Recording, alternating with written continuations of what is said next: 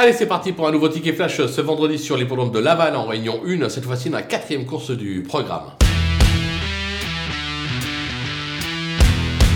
Dans cette épreuve, on va de nouveau tenter un, 2 sur 4. Euh, on va d'abord s'appuyer sur le numéro 5, It's Classic Rock, euh, qui m'a bien plu lors de son dernier euh, succès. Limite inconnu, le cheval est en forme, David Thomas lui sera associé. Il devrait une nouvelle fois confirmer et pourquoi pas même doubler la mise. Attention toutefois, il ne court pas seul. On va se méfier du 13 qui se nomme Ikuro Giel, qui lui aussi cherche sa course actuellement. Ces trois dernières tentatives, trois accessites. On a fait appel à Alexandra Brivard. J'ai la sensation que idéalement engagé, il peut très mal dans la phase finale, raison pour laquelle on tente le 2 sur 4 des deux.